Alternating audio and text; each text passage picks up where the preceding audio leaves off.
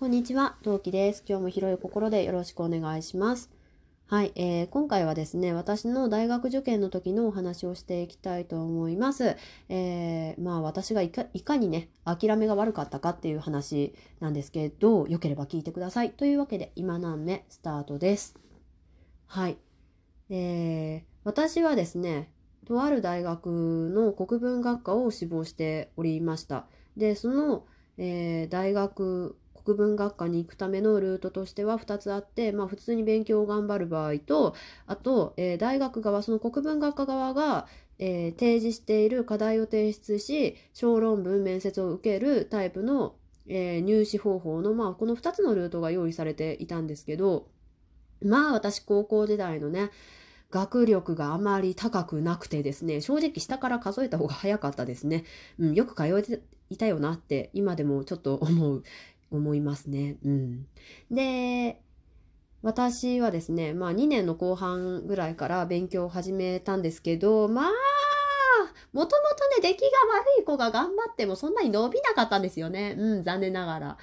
で、私はですね、ああ、もう諦めなきゃダメかなって思ったわけですよ。なんですけど、最後まで希望は捨てちゃいけないなと思って、で、えーもう一つの、課題提出の方のその受験方法をね、改めて見直したんですね。で、そう、改めて見直したってことは、その、それまで念頭になかったってことなんですけど、なんで念頭になかったかっていうと、高校側から、えー学校側からですね、この受験方法は、頼るな。うん。念頭に置くな。この受験方法で大学に行こうと思うなって言われてたからなんですね。っていうのも、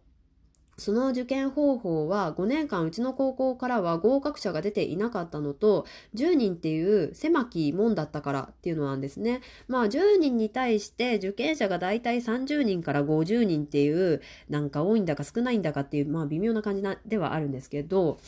まあだったのでまあ多分ね5年間ね合格者がいないっていうのがでかかったんだろうな。まあそんなこんなで、まあ、これに頼ろうと思うなっていうのをものすごく言われまして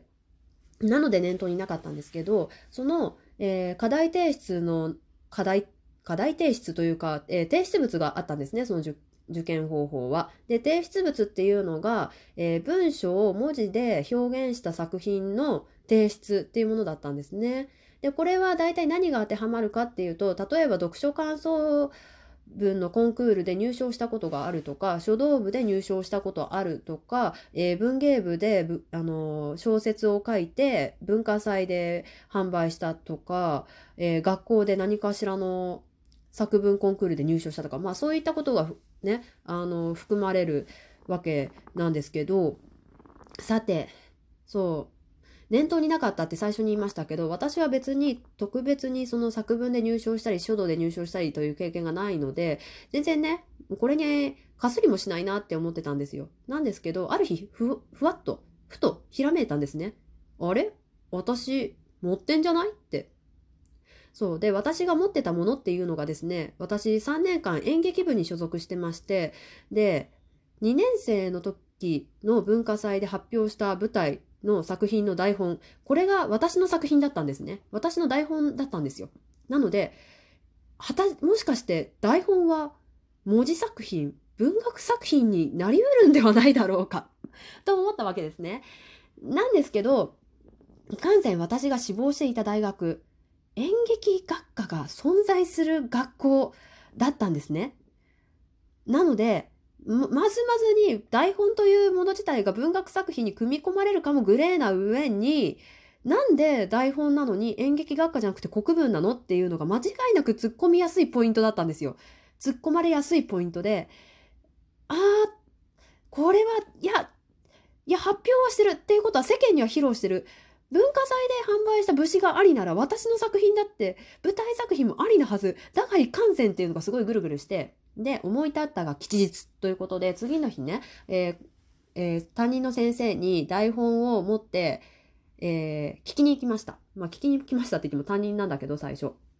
担任に聞いたんですよ。私のこの台本はその推薦推薦じゃないその受験の課題提出物に当てはまりますかって対象になりますかって聞きに行ったんですね。そうしたら担任の先生は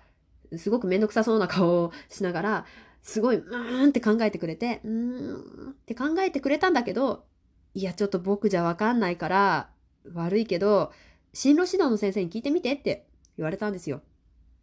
で、まあまあまあまあそうだよねって。担任の先生が、あ、いいんじゃない？なんて、まあ気軽に言えないよねって。と思って、で、進路指導の先生のとこに行ってね、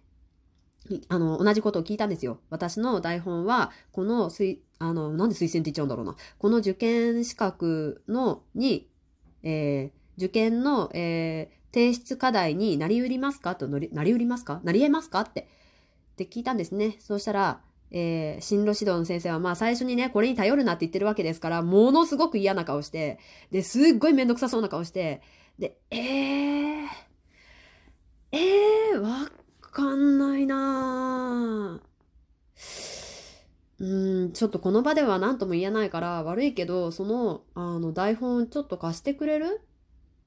そ、うん、ちょっと、後日連絡するわって言われたんですよ。で、正直、まあ台本は渡す気はあったんだけど、読まれるのかなって思ったんですよ、その先生に。で、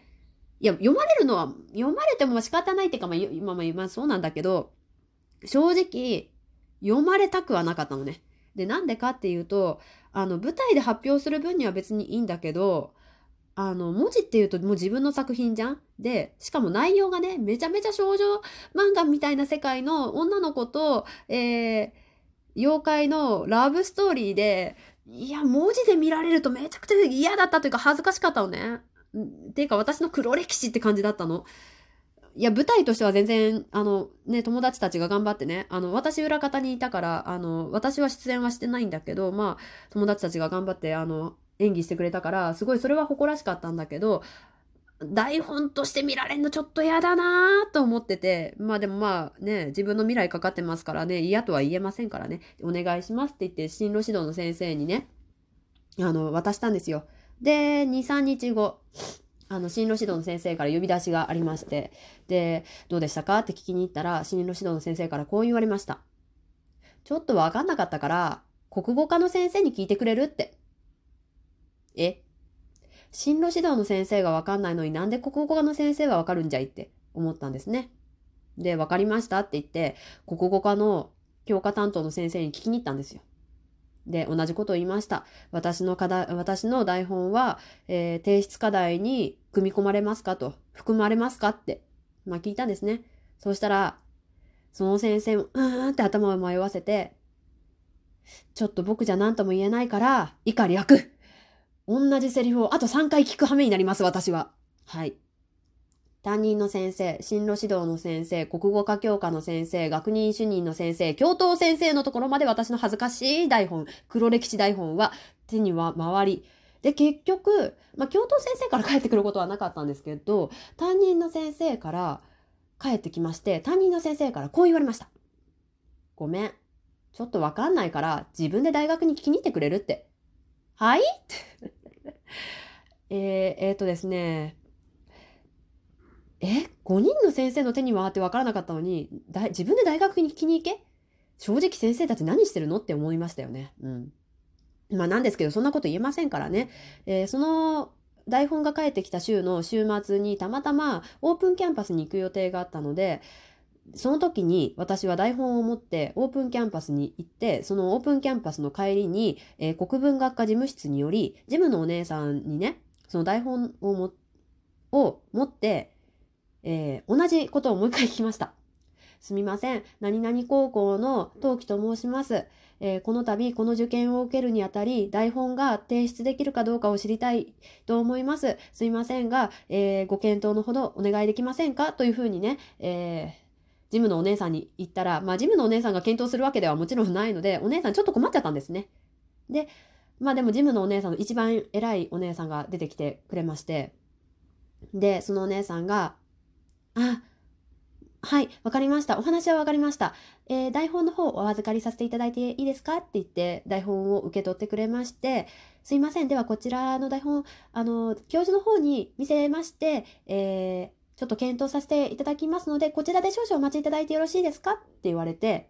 で、はい、わかりましたっていうふうに言って、そのお姉さんはね、とある教授の部屋にね、のとこに行きました。で、ちなみにね、この教授、後にパパのゼミの先生になるんだけど、そのね、えー、ゼミ室、ゼミ室じゃない、えー、教授のとこに行って、2、3分ですぐ帰ってきた。で、あー、2、3分ってことはやっぱダメかと思ったで、ちょっとしょんぼりしてたんだけど、ジムのお姉さんがね、台本を私に返しながらこう言ってくれたんです。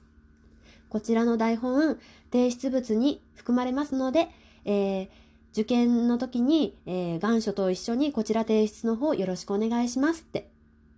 やったーって内心めちゃめちゃ思ったけど、まあ、表に出しちゃいけないなと思って、あんまりうるさくしても申し訳ないなと思ったので、ありがとうございました。では、そのようにさせていただきます。本当にありがとうございました。というふうにして、私は礼儀正しく帰ったんですけど、で、次の日ね、高校に行って、で、たまたまね、その時、なんで一緒にいたんだろうね。あの、担任の先生と、その進路指導の先生が一緒にいたので、台本を渡しながら、ドヤ顔で、先生、あの、昨日大学で聞いてきました。で、聞いてきた結果、これは受験資格に含まれるそうです。受験できますので、その説、そのその時はよろしくお願いしますみたいなことを言ったんですよ。とりあえず私はこの方法で受験したいと思います。よろしくお願いします。みたいなことを言ったんですね。そしたら先生たち二人目を丸くして、え？本当に言ったの？って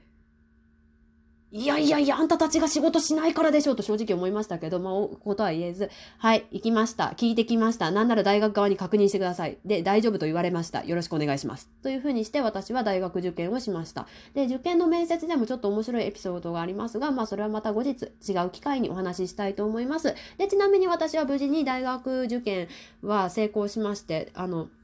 無事合格しまして、大学4年間楽しく過ごさせていただきました。というわけで皆さんもとにかく諦めない。これすごく大切ということをね、本当に本当に伝えていきたいと思います。今正念場だと思います。頑張ってください。というわけで今何目ここまで